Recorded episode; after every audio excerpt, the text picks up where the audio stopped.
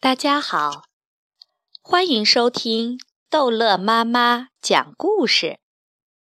今天，逗乐妈妈要讲的是《三只山羊嘎啦嘎啦》。很久很久以前，有三只山羊，名字都叫嘎啦嘎啦。他们都想让自己长得胖一点，于是。准备到山坡上去吃草。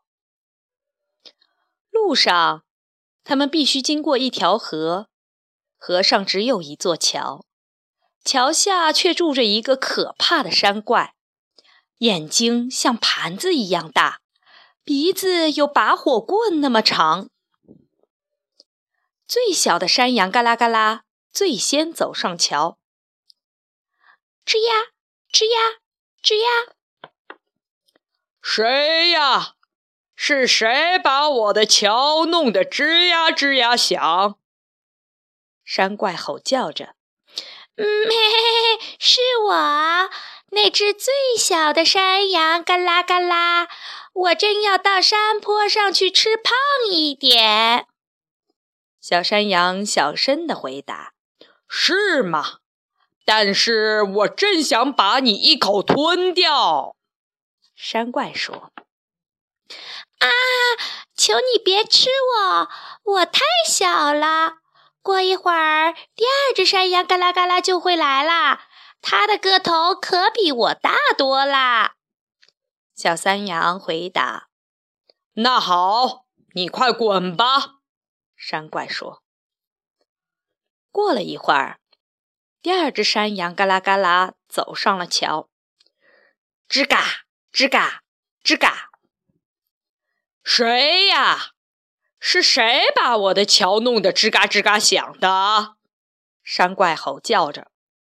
咩！我是第二只山羊，嘎啦嘎啦！我正要到山坡上去吃胖一点。